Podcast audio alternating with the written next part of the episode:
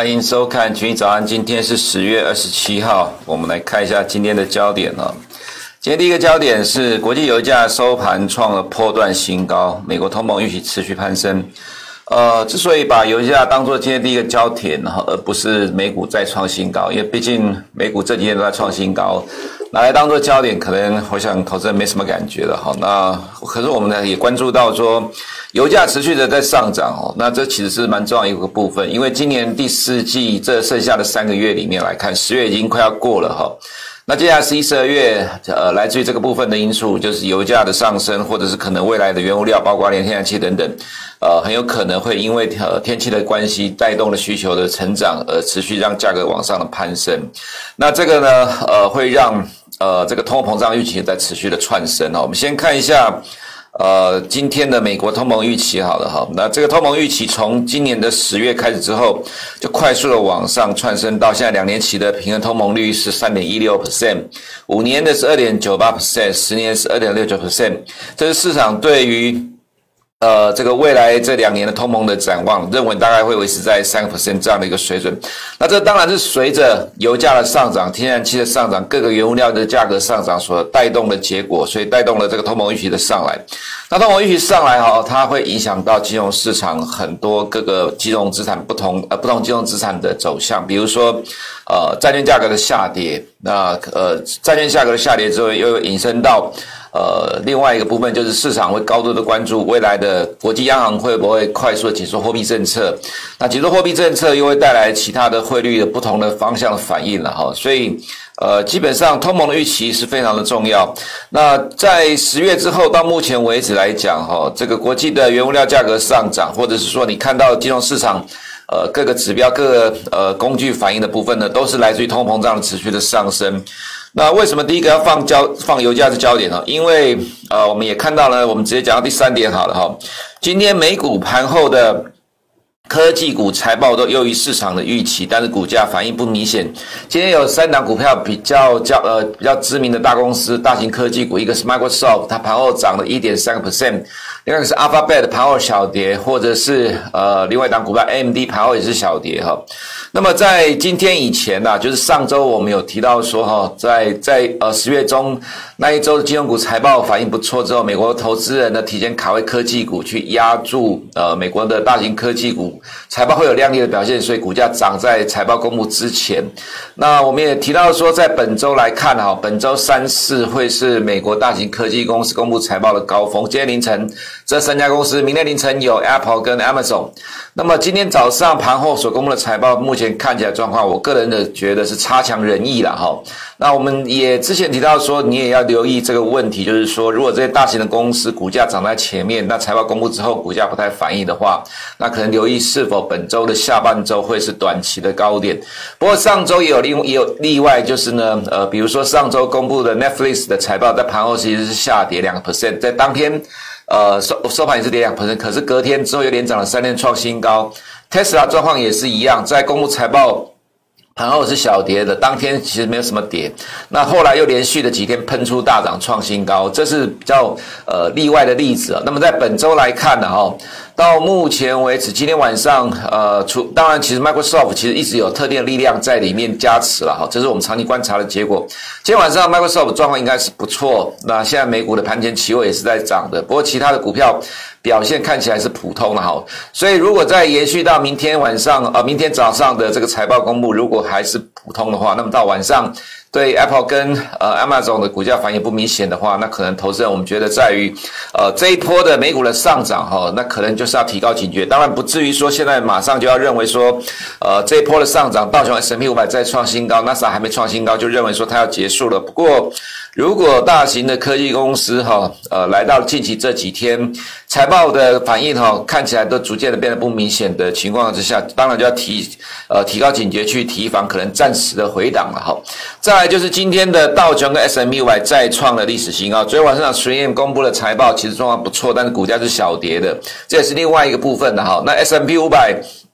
呃，再创历史新高，涨幅度比道琼来的大。呃，这当然也跟哈今天盘面上其实还是有科技股在涨，比如说在收盘的时候，呃，Alphabet 跟 Amazon 是上涨的哈，其实多少都都跟呃大型科技股的推升有帮助。所以今天凌晨的收盘，S&P 500再创历史新高，道琼也是创历史新高。不过基本上这个市场的也都知道了啦哈。那既然道琼跟 S&P 500再创历史新高，它就不是反弹，而是回升了。所以这也是为什么我们会讲说科技股哈，呃，我们虽然说觉觉得可能短线上会有一个，如果财报在这两天看起来都不明显的话，可能会有个短期的高点开始震荡。可这并不代表这一波的走势就结束了。原因在于呢，道琼 S&P 五百已经创了历史新高。那么从呃三大指数的走势历史来看呢，哈，方向上是一致的。有了些创新高之后，呃，以科技股的走势来看，迟早会再创新高，只是在创新高之前，短线上可能会有点震荡了哈。这是我们从今天的。盘面上财报的反应，还有另外包括像道琼昨天晚上的呃实验财报，其实结果也是不错了哈。但是其实股价并没有什么明显反应，从这样的状况得到这样暂时的看法哦。那当然，另外这边也要提到 3M 昨天晚上的财报呢，它其实也提到的就是说它的价格能够持续的调涨，当然原因来自于哈，来自于这个成本的上升，因为所有的原物料价格全部都往上涨，所以它调高了它的价格，而且他提到了一个重点，就是呢，他们也要把价格转嫁到。呃终端产品上面，那终端产品呢，就是让消费者来接受，这其实就是比较早之前的哈。其实在美国很多的学界，经济学界担心的问题就是呢，随着各种油料成本的上涨，企业终将会调高产品的售价去转嫁给消费者。那所以第一个焦点，通膨胀这个问题了哈。股市在近期创新高之后，股市的走势呃不会每天涨，总是会有休息的时候。但是至少在今年年底之前。通货膨胀的压力看起来会持续的上升，而且是至少，因为在明年的秋夏天之前哦，大致上都维持这样的走势。那短期来讲，通膨市场是不太呃不太去鸟这样的一个方向。但是如果在密集财报公布完之后，会不会当股市整理的时候，通膨又造成是股市整理的因素哈？这都是我们必须密切去观察的焦点。那么再来是今天晚上美国的呃财报公布哈，呃今天晚上有麦当劳跟波音哈，那再来是明天凌晨的 Apple。跟 Amazon 要公布财报哈，那大致上我们个人的看法是觉得很有可能会。呃，跟今天凌晨的科技股财报公布结果差不多一样，可能不会有什么明显的波动了哈。再就是本周国际央行的动态了哈。那今天是加拿大央行哈，那等一下我们会呃看到加拿大的时候会有一个这个市场的利率预期了哈。那基本上今天晚上加拿大央行应该是不会有什么呃利率政策的变动，但是重点要看他对未来的利率政策的看法哈。那明天有日本央行跟呃欧洲央行哈。再来就是呃这个第六点蛮有意思的。哦，昨天的傍晚大概四五点的时候呢，呃，传出来说中国副总理刘鹤哈，在北京时间的昨天早上跟美国财政部长珍妮耶伦通电话。那市场的解读是双方的气氛缓和了。其实你看今天早上媒体大概都在讲这个部分，所以这个消息出来的时候，其实美股的期货本来是小反弹，那么扩大了反弹的幅度哈，在昨天亚洲盘里面，那美元就变跌下去了。就到了昨天晚上呢，美国 FCC 联邦通讯委员会。宣布，呃，他有投票了哈，撤销中国电信在美国子公司的经营执照，这个看起来就比较不利了哈。那这个消息一出来之后呢，今天早上美国的呃中国 ADR 指数收盘有两个指数，一个跌了三个 percent，一个跌了四个 percent，中概股重挫哈。其实，在呃，昨天晚上这个消息之前呢，哈，刘鹤跟美国财长通电话之前，其实双方美中双方看起来好像变成短期的气氛有比较缓和哦。可是来了昨天晚上的这个 FCC 的消息之后，今天的中概股重挫，没有意外的话，对今天的香港科技股会有比较大的压力，对恒生指数也会有压力。呃，其实我们认为对今天的 A 股也会有压力了哈。等下在 A 股部分做个说明哈。那么再来是哈，张忠谋昨天的一个演讲提到说，半导体的缺货看不到尽头了。那呃，在这几天你看到 Intel 法说也提到说，呃，晶片的缺货会缺到二零二三年，有几个呃汽车大厂也说会到二零二三到二零二四年哈。不过其实对于台湾的半导体股价来讲哈，其实股价是不赏脸。等一下在台股部分，你会做个说明哈。呃，先看一下美国的部分了哈，经济成长的预测比较新的是。UBS 跟 Merrill Lynch 呢，还有像 JP Morgan 在十月二十二号的时候都有公布他们对于美国的经济预测的看法哦，大致上啦，大致上都是往下修，但是幅度上有限的哈。今年大概都还可以成长五点五到六个 percent，明年还可以成长大概五点五 percent。这里面 JP Morgan 对于明年看法是比较保守一点的哈。那各季的经济成长率的话，当然是逐季的走缓，这个方向没有什么问题啦。那这个一定是不断的修正啊。其实，在美国这个金融市场哦，因为它是已开发国家哈，那它它的金融市场很发达，那在市场上充斥的各式各样的机构哦，都在对于数据做调整。那我们之前有提过，其实我们长期的观察，在这些机构里面啊，高盛的呃应对市场的动态变化、调整数据的脚步是最快的哈。那其实，在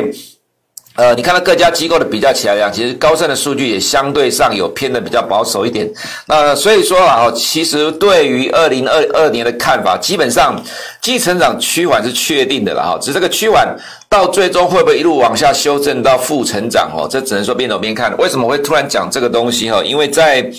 近期哈，在国际金融市场也开始留意到一个问题了，什么问题呢？就是说，随着通货膨胀的呃，我们今天第一个焦点，随着通货膨胀预期在不断的上升，但是哈，这些现在看起来哈，要主动呃，想要有比较强硬态度的国际央行，比如说像英国、像纽西兰、像挪威这些国家呢，它的债券殖利率呃，两年跟十年期的公债殖利率在走平了，有出现这样一个状况，所以其实现在哈，反而发生了一个现象，就是市场开始担忧哈，这些国际央行强硬的想要升息的这些央行，经济反而会提早受到冲击哦。等一下在汇率部分会做个说明哈。所以我们看到经济成长预测来看哦，这个会其实在持续的随时因应市场的状况在做调整啊。那现在普遍都是一路往下修正的哈。未来呃往上修正几率不大，往下修正几率会比较大。那各季当然趋缓就要看明年的状况。到底会受到通膨影响有多大？只能边走边看哈。那市场一定是边走边看，不会直接反映到最坏的预期。那昨天晚上公布的经济数据的话，消费者信心指数是比呃市场预期还要来得好，有反弹的哈。呃，实际是一三点八。期货销售的话也是反弹。那美国的房价也来到了历史新高的水准哈。那这当然这对于推动呃房屋的价格销售是有利的哈。那这段时间呃。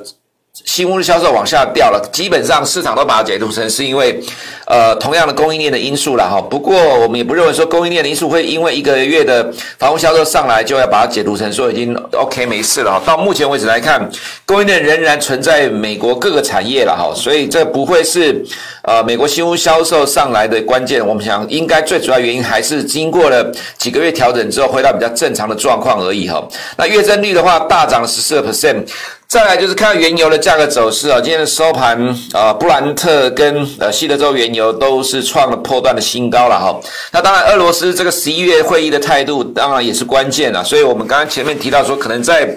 今年年底之前哈，油价都会是影响金融市场一个很主要的关键，因为它影响到市场的预期。那也就是说。美国的通膨预期的没有什么意外的话，应该接下来会持续的往上走。那这个就会影响到呢，呃，市场认为说明年的国际央行的动态。那其实以现在这个状况来看呢，哈，Fed 的市场预期的动态已经落后国际央行了。那么这个情况之下，只会迫使着呃这样一个升息预期在持续的往上走。那所以未来呢，像比如说美国两年期的公债殖率这一波的跌势很重，这是。殖利率是上涨，那当然价格就是下跌。它其实现在的位置啦，哈，只来到反映明年会升息一次而已。但是我们可以看到，市场对于现在二零二二年的预期升息是两次，虽然说有点过于的激进。呃，不过基本上，呃，现在的债券市场本来这两年期的部分，它就要去反映市场的预期，啊、所以可能未来的走势来看的话，还是有两年期的公债殖利率会有比较大的一个波动，哈、那十年债的话。因为在今天，呃，美国时间的礼拜二、三、四了哈，都在拍卖公债。那昨天拍卖的结果需求不错，那么市场预期今天跟明天都会有五年期跟七年期的公债拍卖，市场的需求也会不错，所以反而长年期的公债殖率暂时的下滑哈。那美元指数的话哈，就在这一波的下跌中暂时得到了缓和的喘一口气了。那就要重点还是看。国际央行的动态。那礼拜四的欧洲央行会议呢，市场认为是不会有什么变动了哈。今天的加拿大央行会议啊，这张图是未来现在市场上对未来一年的利率的动态预测，其实也是从利率时呃利率期货去交易出来的结果了。那么这是从现在今天这个时间点来看哈，往未来看一年的状况呢，那么未来一年市场认为哈，呃加拿大央行的利率是零一点一 percent，会相较现在的零点二五上涨八十六个基本点，也就是说呢。在明年的这个时间点，哈，呃，加拿大市场认为预期会升息四次。那么这个下面这条虚设的线呢，是在七月二十六号的时候，当时候的呃市场预期，当时候加拿大央行会要开会了，哈。那当时候的预期跟现在差距，这代表的意思是说，在这个过程当中，从七月到现在呢，其实市场对于明年的升息预期来的更加的强烈。这是前面刚刚提到说，国际央行的动态其实会影响到汇率的走势。那国际央行的动态呢，也跟着通货膨胀的状况在走。我想可能这是投资人哈，呃，必须要去高度关注，在今年剩下两个月哈，这些原物料价格的走势对金融市场的影响。那么美股的部分，呃，道琼小涨了哈，也再创了破历史新高 S M P 五百呢也再创历史新高。不过今天呢、啊，普遍哦都是开高走低的压回了哈。那当然，因为过前高之后，开始多多少少会有些获利了结的卖压。当然，也是因为大型的指标股。财报近尾声的关系哈，那我们看到今天的 Microsoft 呢，盘后是上涨了一点六七 percent，财报是优于市场的预期。目前看起来只有 Microsoft 财报表现在盘后表现的比较好一点而已。MD 的话，盘后跌了零点六三 percent，那另外一个是 Alphabet 的话，跌了零点七六 percent 了哈，所以。一档的 Microsoft 比较难以抵挡，说哈，呃，盘后其实大部分股票是下跌的情况。那只是说从指数角度来讲，当然会有受到 Microsoft 的影响，所以今天晚上还是要等待最终现货开盘结果才看盘面的强弱而定哈。那再来就是 Tesla 涨多的震荡拉回了，不过其实对于 Tesla 而言哈，短线涨这么多，获利了结卖压出现一定是必然的结果。不过中长期的趋势来看呢，哈，市场的焦点都还是会在电动车未来的趋势上面，所以呃，短线涨多之后，震荡合理的哈，但是看起来这个电动车的大趋势是不会去影响到，呃，这个短不不会让短期的股价震荡影响到长期的趋势。那 VDR 的话，昨天有券商 Piper s a n d e r 呢调高了目标价到两百六了哈，所以昨天大涨了哈。那这个其实。你说真的要搞什么元宇宙、元宇宙的概念股，可能 NVIDIA 是比较贴切的啦。那台湾的公司其实根本有些摸不到边，也被讲错元宇宙的概念股。真的要讲元宇宙概念股的话，可能还是在美国比较多一点的哈。那纳斯达一百今天涨了零点二九 percent，纳斯达呢小涨了零点零六 percent 哈。那刚刚前面也提到哈，如果道琼 S&P 五百是创新高，趋势上科技股会被带着走，但是短线上来看呢，财报对于股价的驱动力。看起来有在站呃，慢慢的进入尾声的状况，所以如果在今天、明天。财报公布之后，呃，无法再激励纳斯达呃指数继续往上冲的话，那可能就会有短线的震荡啊。不过中期的趋势，我们认为是没有改变，呃，会逐渐克服债券指数往上走的区的压力呢，继续往上走。那么在 SARS 的话，状况也差不多一样哈。那么回到亚洲市场的部分，呃，这边哈，我们先看一下中国的 ADR 指数哦。昨天晚上，呃，美国国会就中国的投资者对中国股票的投资风险举行的听证会，涉及财务。风险假冒公司名称、强迫劳动等问题呢，都要审查了哈。这个意思是指说哈，这个意思是指说，呃，我们之前有提过，在二零二三年，呃，美国要让很多的中概股下市，只要你没有办法符合中美国法规的话，那你没有办法出具证明说你不受中国政府的控制，就要下市。那其实昨天晚上在国会这个听证会是再一次的针对这个部分呢去进行。那么另外一个是。呃，美国 FCC 昨天宣布撤销中国电信的经营牌照，并承诺以维护国家安全的名义，采取更多的措施，将中国的科技公司从美国市场清除出去。这后面这一段大概就是呼应这第一点啊。所以今天凌晨 ADR。一个跌了四点一六 percent，一个跌了三点五八 percent。那么，因为这是在今天凌晨的结果了哈，比昨天的亚洲市场恒生科技股指数的普遍跌幅还要来得重很多。所以今天的香港科技股应该是会下跌哈，那恒生科技、恒生指数也会下跌，就是反映这个利空。那这一波的反弹呢，其实是呃国际金融市场的抄底，包括科技股跟恒生指数都是这样的情况。那回来到这个呃之前的起跌点这个位置呢，我们认为说哈，虽然说国际市场开始进入多头走势哈，呃就暂时的多头走势，那么带动了这一波的港股。不过要做多的话，还是等待拉回，尤其今天又有利空测试，那等拉回不破均线，比如说了哈，重要均线就是天均线不不破再说，至少短线有利空先呃带动指数的回档。那么另外哈，这个部分呢没有什么意外的话，也会影响到今天的台股了哈。所以可能在台股部分，等下我会说一下这部分的影响。再来就是 A 股的部分了哈，我们可以看到外资在连续两天的大买超过一百亿之后，两天又休息了，这其实就是外资的动态，它需要有看到呃更新的消息，说或者是说。呃，有关中国官方的政策有比较新的更新哈，才会激励外资的买盘。不过在这新的状况出来之前，出现了刚刚所提到的，呃，这个中国的 ADR 今天凌晨的重挫，这是第一点哦。第二点是哦，昨天哈中国的证监会、银保监会哈有提到说要许家印就恒大的老板拿出自己个人的财产来解决恒大的债务危机。中国官方不太愿意拿国家的钱来帮恒大解决危机哈，那恒大还是影响 A 股的变数啦，所以昨天的金融股跌了零点七五 percent，那当然这个也跟房地产有关，所以房地产跌了一点三三 percent。那么贵州茅台的话小跌，消费税是白酒股的压力。那你会说，既然这么多的压力都还在？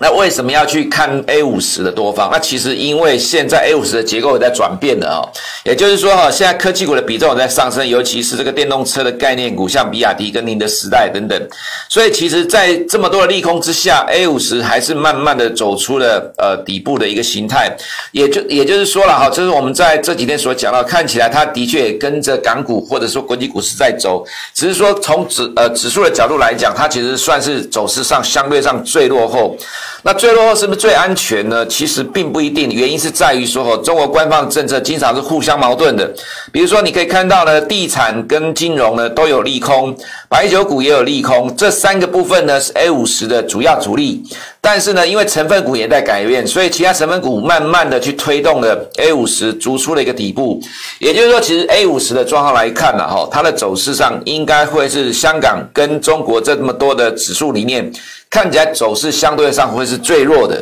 那因为其他指数往上走了，所以把 A 五十也带起来，还有它的成分结构改变了，也把指数慢慢的带起来。但这个走势呢，会走得非常非常的缓慢的。我们昨天说进二退一或者进三退二，这会是一个常态，或者。可能是涨一天之后整理个三天五天一个礼拜都有可能的情况，所以说其实对于这个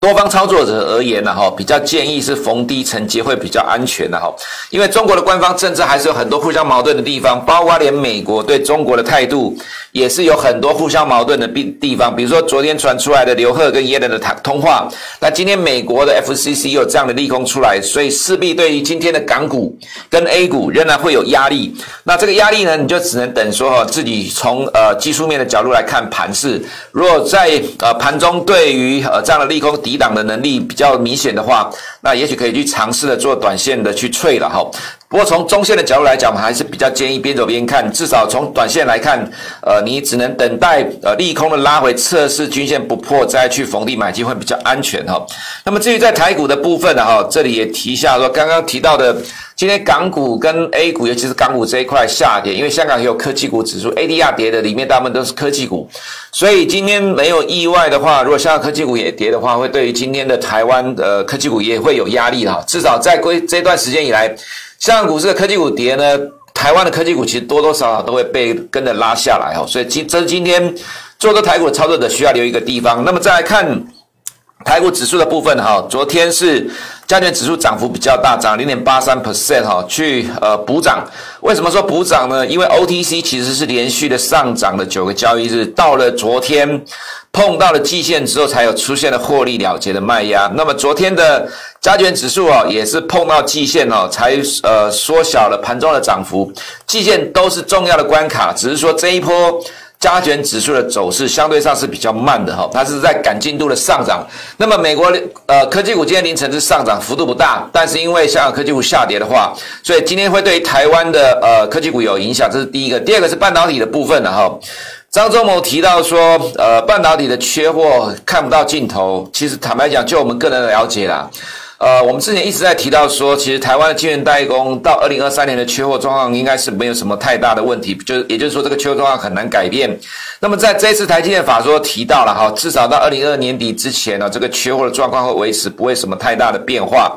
那么呃，其实你可以看到国际的大车厂今年呃陆陆续减产，明年也减产，其实最主要就是车用晶片的问题，也是车用晶片补上了。呃，未来明年一整年到二零二三年哈，这些台湾半导体，尤其上游晶圆代工，可能某些人状况不好砍单，但是被有被车用补上来，所以整体的状况其实是一直 OK 的。但是其实对股票市场而言呢，它的问题在于就是 valuation，就评价的问题。也就是说，从台积电的角度来看呢，哈。现在六百块的价格，其实基本上很多都是用二零二三年预估的 EPS 去估算出来的。所以为什么股价会从今年的一月大涨之后，到现在几乎横盘了一整年？其实大致上原因在这里。时间还没进入二零二二年呢，哈，进入二零二二年之后，其实市场才有可能去反映二零二四年的预估的 EPS。那么其实这里面反而变成联电相对上是比较有空间，因为它的 valuation 跟台积电差距很大。这是第二个部分。在这第三个部分呢，其实投资人你。如果有在看外资的报告，其实蛮有意思。你会看到，比如说，举个例子，前几天还是上周有外资喊新兴三零三千目标价喊到五百块。但是他用的是二零二五年的预估 EPS 给出的目标价，现在是二零二一年，他叫你买四年之后的预估 EPS，给你喊目标价五百块。如果这样的状况会发生的话，代表全球股市全部都要喷出大涨，永远涨不完，因为今年要反映五年之后，明年再反映下一个呃六呃六年后，每一年都要反映三年五年之后的状况，永远涨不完呐、啊。其实不太可能会有这种状况发生呐、啊，它其实是边走边看的。